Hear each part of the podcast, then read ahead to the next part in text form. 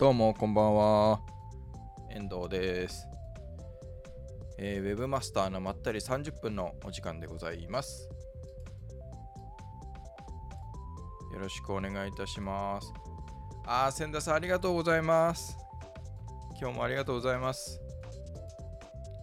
えー今日はですねあのいつもは木曜日、えーなんですが今日はちょっと昨日あの配信ができなかったので、えー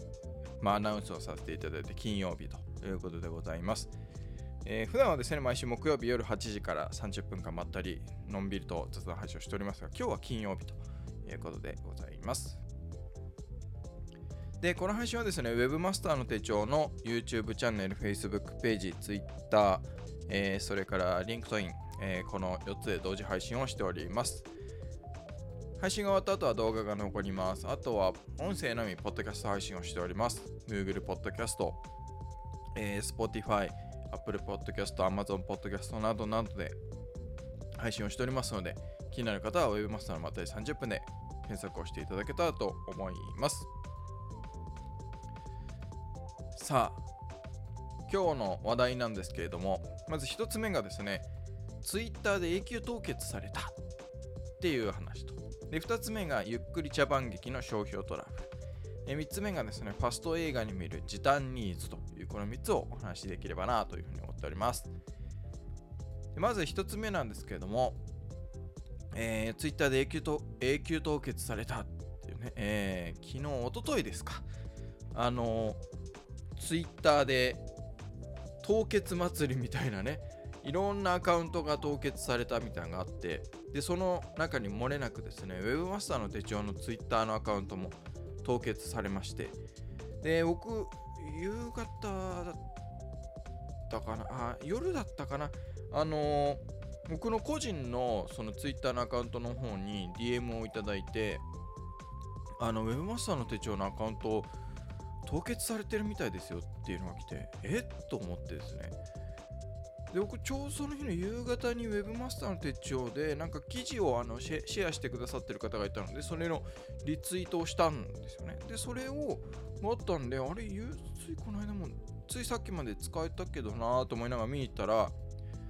あのあスクショ用意しとけばよかったですね。あのスクショ取ってあの僕の個人の Twitter のアカウントの方ではあのツイートしたんですけどこのアカウントは凍結されていますみたいな。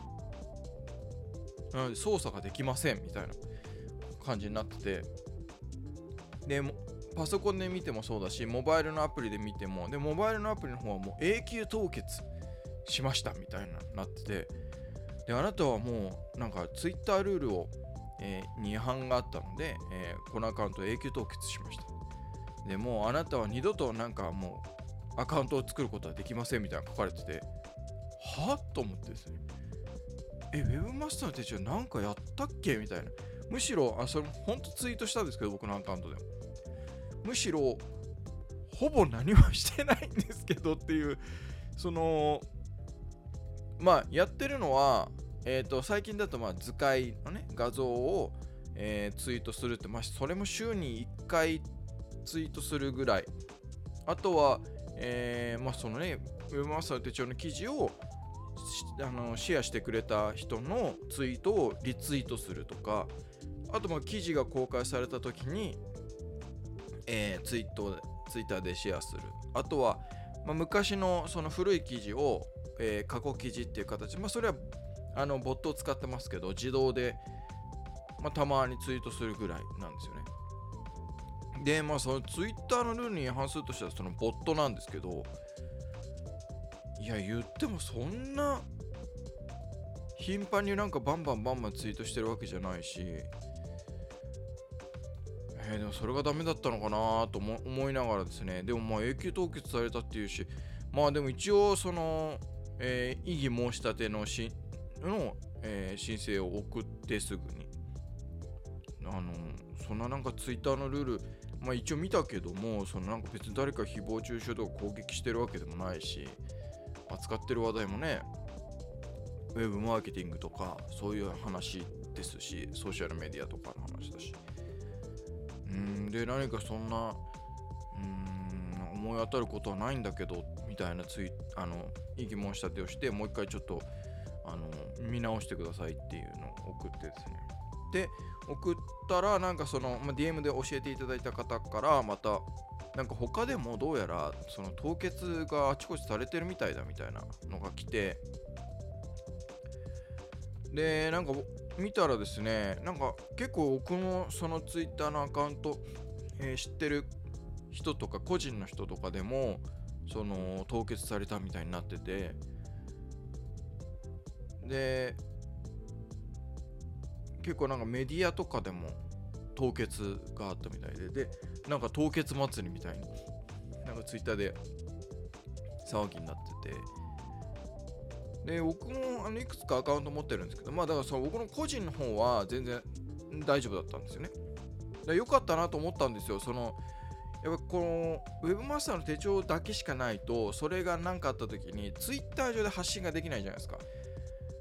でも僕の個人のアカウントは大丈夫だったんでそっちでこう今こうなってますみたいなのをやったりとかあのね、その DM でも教えて。だから凍結されちゃうと DM でその凍結されてるよっていうのすら届かなくなっちゃうので、うん、なんかね。で、まあその、まあまあまあ、でもどうしようもないじゃないですか。もう、まあそれが、なんかのエラーなのか、まあ、間違いなのか、で、まあ、あの、結論言うともうあの復旧はしてます。復旧しているので、もうあのウェブマスター手帳のアカウントは元に戻ってるんですけど、で、なんかまあそのいろいろ凍結されたアカウントの人たちもみんなさ、なんか復旧というか元に戻ってるようなので、まあなんかの間違いなのか、ね、千田さんも今コメントで何か何かの間違いでしょうかってあるんですけど、まあ間違いなのか、どうなのかなって感じはしてるんですけど、まあ、僕はちょっとなんかそうなんじゃないかなってちょっと疑ってるというか思ってるのはあの今イーロン・マスク氏が、まあ、ツイッターの買収をするっていうのででこうちょっと渋ってるというかちょっと止めてるみたいなのってその理由にそのツイッターのアカウント上アカウントツイッター上にあるあ、アカウントのうちの、え何パーセントだったかな？なんか5%だか何パーセントだかがその偽アカウントだったり、えー、すると。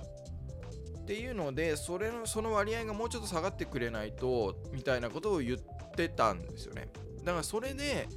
その何て言うんですか洗い出しじゃないですけどそのパーセンテージを下げるためにその偽アカウントとかそういうのをやるために結構バッサリやってったんじゃないかなみたいなのが僕はちょっと思ってるんですよね。でその異議申し立てがあったとかっていうのであのものに関してはもう戻すみたいなことなんじゃないかなっての僕はちょっと思ってるんですよね。うんまあでもまあ元に戻ってよかったなと思いながらまあでもねまあその凍結されちゃったとしても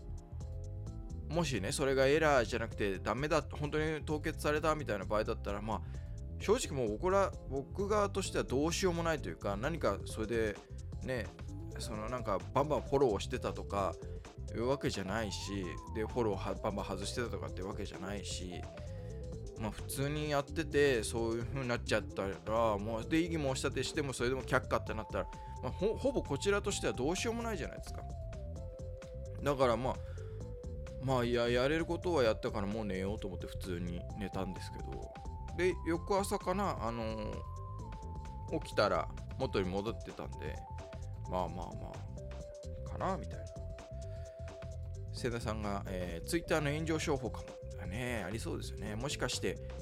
人的に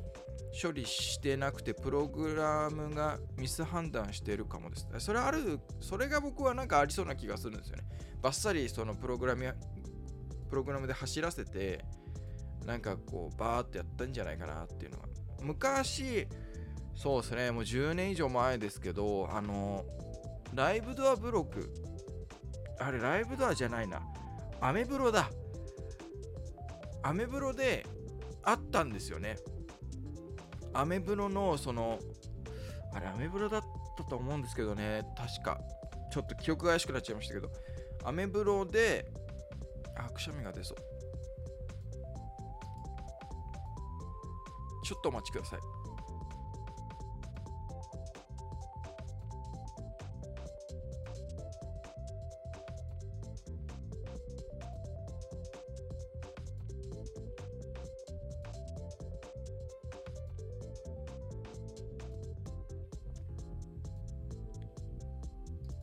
お待たせしました。すみません。え、っとそのアメブロで10年ぐらい10年前ぐらいだったと思うんですけどあの一斉版があったんですよ。でまあアメブロその前から何回かあったんですけど結構派手にあったことがあってその時はなんか僕が聞いた話によるとやっぱアメブロの方でえっ、とそのあまりにもそういうなんていうんですかね変なあのブログというかいろいろあって商用利用ダメだよとかなんか確かあったんですよねその時。でそういうのを一斉にこうアカウントバンするみたいでその時もあの僕が聞いた話だと、えー、プログラミングでやってでプログラミングでやっちゃったもんだからなんか有名人とかそういう別にその該当しない人のもバンしちゃったみたいなのがあってなんかそれに似てる感じはしますよね。なんかその時もなんか結構そのアメブロのその社内の人というか人的にはそれはバンしない方がいいみたいなのまでプログラミングでやっちゃったんでバンしちゃったみたいなのが あったんでまあそんな感じじゃないかなっていう気はするんですけどね。まあでも無事に戻ったのでまあ良かったなと。あとまあ僕のそのクライアントの会社のそのアカウントとかには全く影響がなかったんで今良かったなとは思ってなんか多分メールアドレスの認証とかなんかそんなのでこうトリガーにしてんじゃないかなっていう気がしなくはないんですけど、うん、で僕のえっ、ー、と個人的にやってるブログがあってもたま本当に年に数回しか更新しないみたいなのがあるんで。そのツイッターのアカウントも、まあ、凍結。で凍結っていうよりかはそのメールアドレスの認証してくださいっていう形。凍結は凍結なんですけどそのちょっと緩いバージョンというか、まあ、メールアドレスの認証をちゃんとやってくれみたいなのがあってその認証やったら普通に戻ったんですけどとかもあって。まあだから普通最近どうなのかな。前ってなんかツイッターでその凍結されるっていうのはまあ1回凍結されてで反省して戻ってその後永久凍結みたいな感じだったんですよね。でウェブマスターの手帳ってかこれまで凍結されたことがなくていきなり永久凍結だったんでなんだろうと思って。ですごい昔にはもう10それこそ10年以上前は1回だけ僕凍結されたことがあるんですよ。あの今の Webmaster 手帳のアカウントじゃなくて別のアカウントで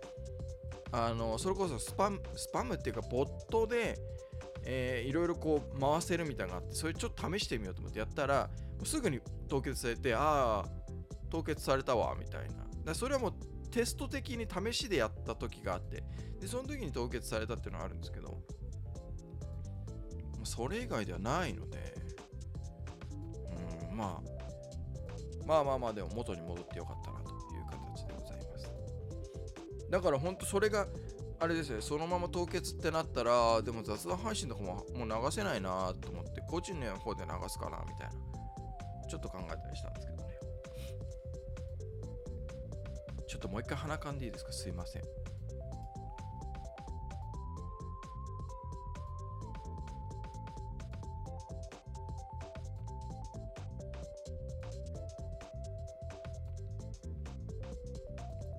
お待たせしました。や、なんかあれなんですよ、僕、ゴールデンウィーク前、5月入ってからぐらいから、もうどうもね、やっぱ鼻炎がひどくて、すごいんですよ。もう朝起きたらところからもう鼻がズルズル出ちゃったりして。まあまあまあ。2つ目の話題いきましょう。ゆっくり茶番劇の商標トラブルってなんかねツイッター上でもう騒ぎになってましたけど、まあ、ゆっくり茶番劇っていうその YouTube のね、まあ、動画の動画のカテゴリーがあって。でそのゆっくり茶番劇っていうのを第三者の人が商標登録しちゃったと。で最初はなんかツイッターでその商標を登録しましたと。今後はその使うには月10万円払ってくださいみたいな。なんでそういう炎上するって分かってるまあ、炎上それこそ炎上商法なのかもしれないですけどねえなんかもう絶対炎上するだろそんなことしたらっていうことを、まあ、やって、まあ、見事に炎上して。で、まあ、最終的にはあれですねその商標の、えー、をまあ取り消ししたということで。まあでもその前にねあのちょうどドワンゴがあの会見をして、対応に乗り出しますみたいな感、記者会見したりとか。でこういう形であれば別に商標権に引っかからないとかこういう形はちょっとダメとか、うん、っていうのやってましたけど。もうなんでそういう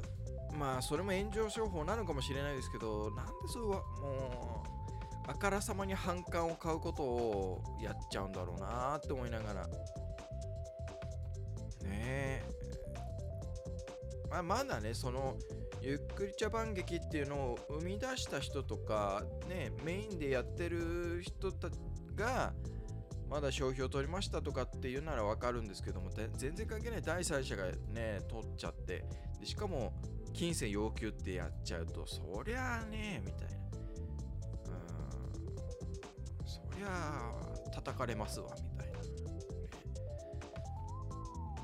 でたまに、なんか前にもなんか、まあ、それネットじゃないですけどななんかだったんですよね。たまにそういう商標を第三者が取っちゃって使用料請求するみたいな。でやっぱりその商標権を早いもん勝ちみたいなのがあってね取ったもん勝ちみたいなところがあってそういうのでなんかねやったりとか。まあそんなの反感買う。それがなんか称賛されるわけがないじゃないですか。第三者が個人のなんか利益のためにやってねえまあねだからまあなんでそんなことしちゃうのかなみたいなね千田さん、えー、遠藤さん、ドメインでも金銭要求ってありましたね。ああ、なんかありましたね。うん。ありましたね。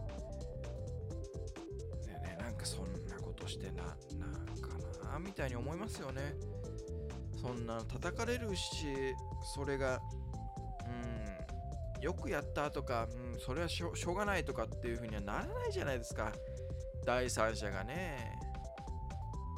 やって、当事者がね、ややるならまあまあまあまだわかるんですけどねうんなんかそれで僕は初めて知ったんですけどあの投げ銭投げ銭か。投げ銭っていうのはもうドワンゴが商標登録取ってるんですね。でもなんか別に規制とそのえー、請求とかしてなくて、その商標を守るために商標登録したっていうんで、まあだからそういうのはね、別に叩かれないし、それをなんかこう自分の懐をね温めるために使ってない、まあね、その商標をそう悪用されないためにっていうのでドワンゴは取ってみんな自由に使ってねっていう風にやってるっていうのはそうだったらね全然なんか反感は買わない。どこか逆にまああの褒められることの方が多いんじゃないかなと思うんですけど。ねえ。だからどう当事者じゃそれこそ当事者じゃないので分かんないんですけども部外者から見てるとなんでそういう炎上したいのかなっていうのは思いましたね。ああまた鼻が垂れてきてしまった。少々お待ちください。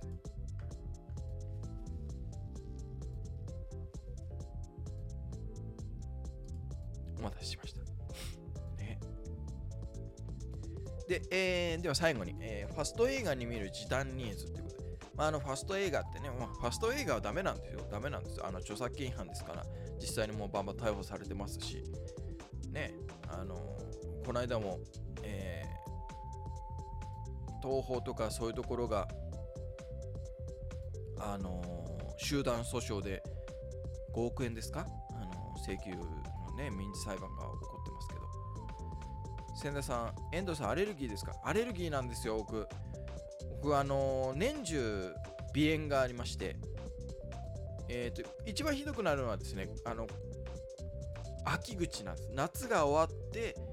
あ夏の終わりぐらいからだから8早いと8月末からですね9月とかあそこら辺が僕の中では年間の中での鼻炎のそのアレルギーの、えー、ピークなんですね。あのイネ科とかが出始めたピークなんですけど今年はであのちょっとかな。もう5年ぐらい前に血液検査でもうアレルギーの調べられるやつ全部調べてもらうっていうのをやって100種類だかなんか調べられるんですよ。今もっと増えてるのかもちょっと分かんないですけど僕がやった時は100種類ぐらいので全部アレルギー症状をその調べますみたいな。で血液検査みたいにやったんですね。まあやっぱああのイネ科とかが一番強くてですね。あとはあのハウスダストとかもありましたしあのホコリとかとかハウスダストとかそうそういうのもあったのとあとはやっぱりあのスギ花粉あの春先のですね。あの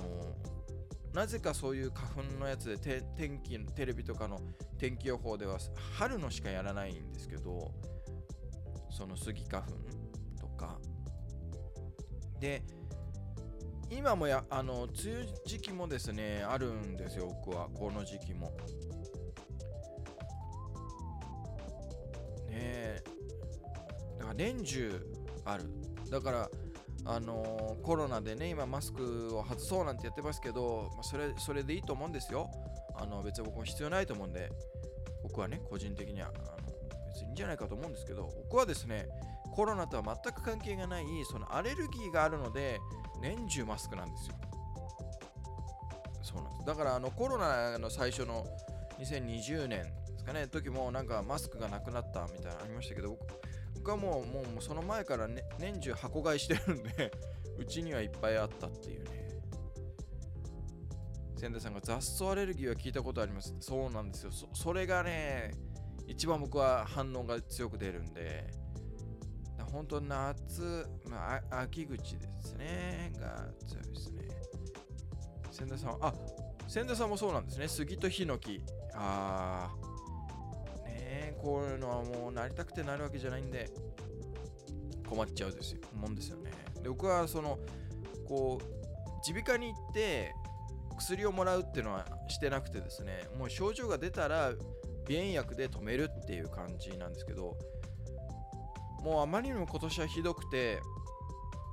で僕はですね今手元にあるんですけどあのー、このスーパー見えますかねスーパーメントールのど飴っていうのがすごく僕に合ってて効くんですよ。これ舐めるとね症状が収まるんです。であとはあのー、あ曲が変わった。こういうこういうノーズミントっていうこう鼻に入れてシュッて吸うとあのミントので鼻がスッとするみたいなね。そういうのを使ったりしてるんですけど。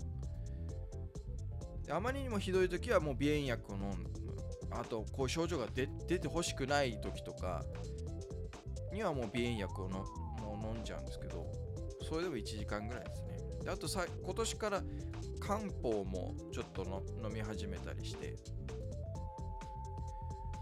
っていう感じでございます、アレルギーの方大変ですよね。で、えー、ファスト映画の方なんですけどもそのまあファスト映画でまあダメなんですよね。ダメなんです。ただそれだけなんかファスト映画が見られる理由もあるわけじゃないですか。でなんでみんなそのダメなのにやるかって言ったらみんな見るからで。もうなんかこのまま配信したいですね。顔出さないで。鼻がすぐ垂れてきちゃうんですよね。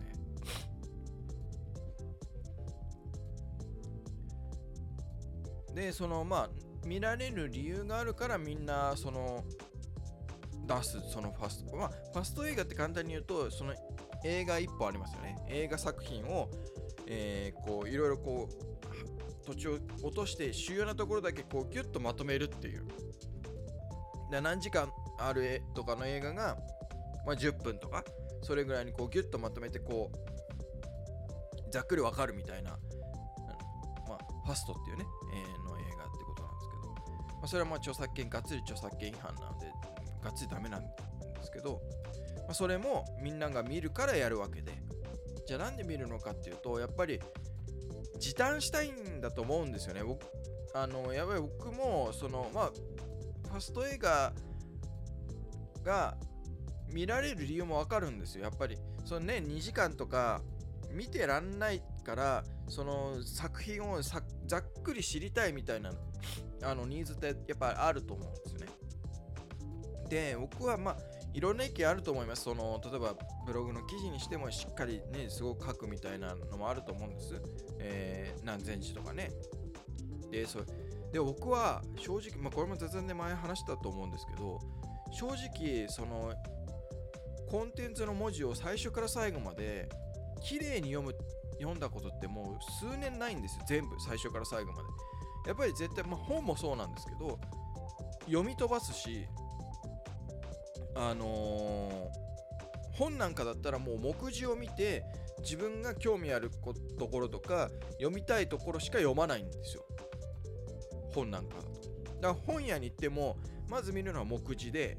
目次を見てあこここの本面白そうだなって。だから本当にその一冊の本の中でも一章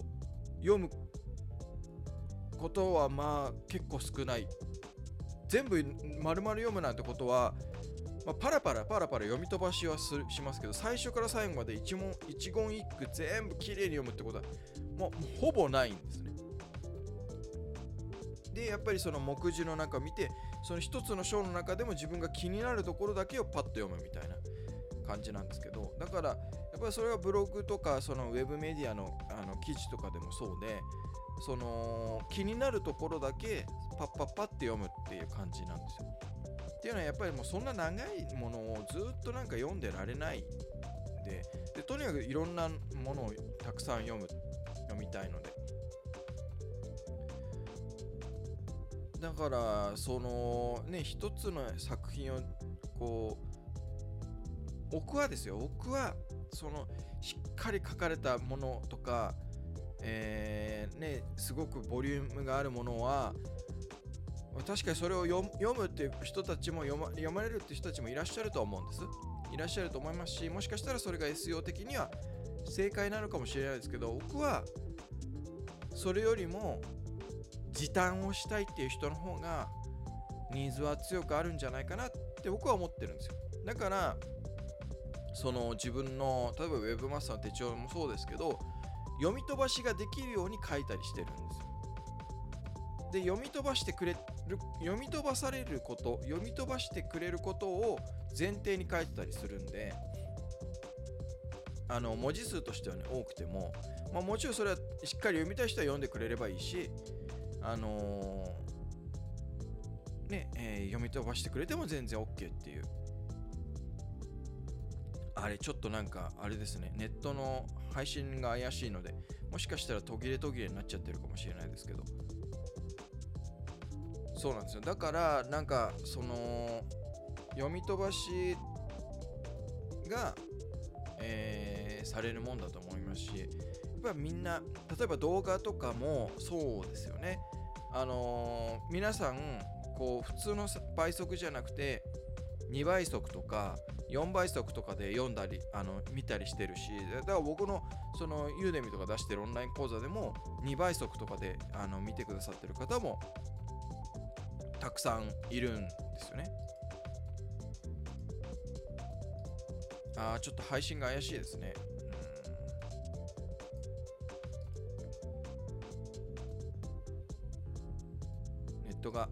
もしかしたら止まっちゃってるかな途切れ途切れになっちゃってるかもしれないですね。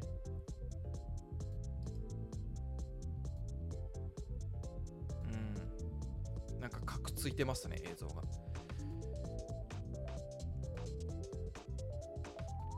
まあまあまああのあまりにもひどいようだったら動画撮りあの撮ってるのでアップロードし直しますけど。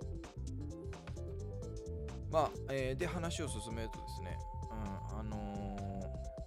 あそうですね。千田さんが今コメントでありますけどファストは需要があるわけでせめて倍速再生ですねとかね、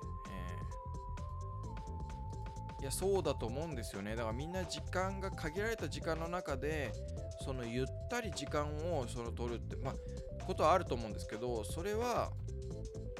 うんまあもちろんね小説とかであればそうだと思うみんな読み飛ばしてると思うんですよね。時間がないところでやってるっていう人の方が多いんじゃないかなと思うので。だからそういうのではやっぱりそういう時短ニーズそのなんか受け手の人たちの、えー時短になるようなコンテンツっていうの方が僕はニーズが強いんじゃないかなっていうふうには思っているところでございます。だからといってファスト映画がいいわけじゃないんです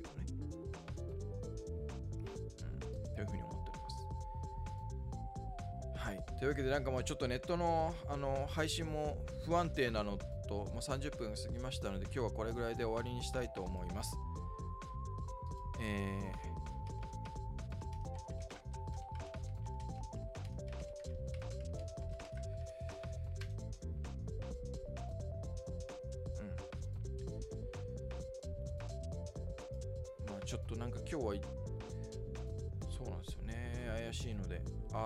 急に戻ったな急に戻りましたね。なんなんでしょう。コメントを書き込んだら配信が安定するっていう。よくわからないですね。まあでもちょっともうね、えー30分も過ぎましたしあのこれぐらいで終わりにしたいと思います。あのはい動画でえっ、と音声が生きてればそのままあの映像がかくついててもそのまま残します。でもう音声もダメだってことであればあの今録画してるものを上げ直しますのアップロードし直しますので。はい。えー、というわけで第283回かな。雑談配信は以上となります。ちょっとね今日今回はあのまた曜日が違いましたけどまた来週は、えー木曜日夜8時に配信をする予定でございますのでできると思いますのでまたお時間あればあご視聴いただければと思います。というわけで最後までご視聴いただきありがとうございました。それではまた来週。さよなら。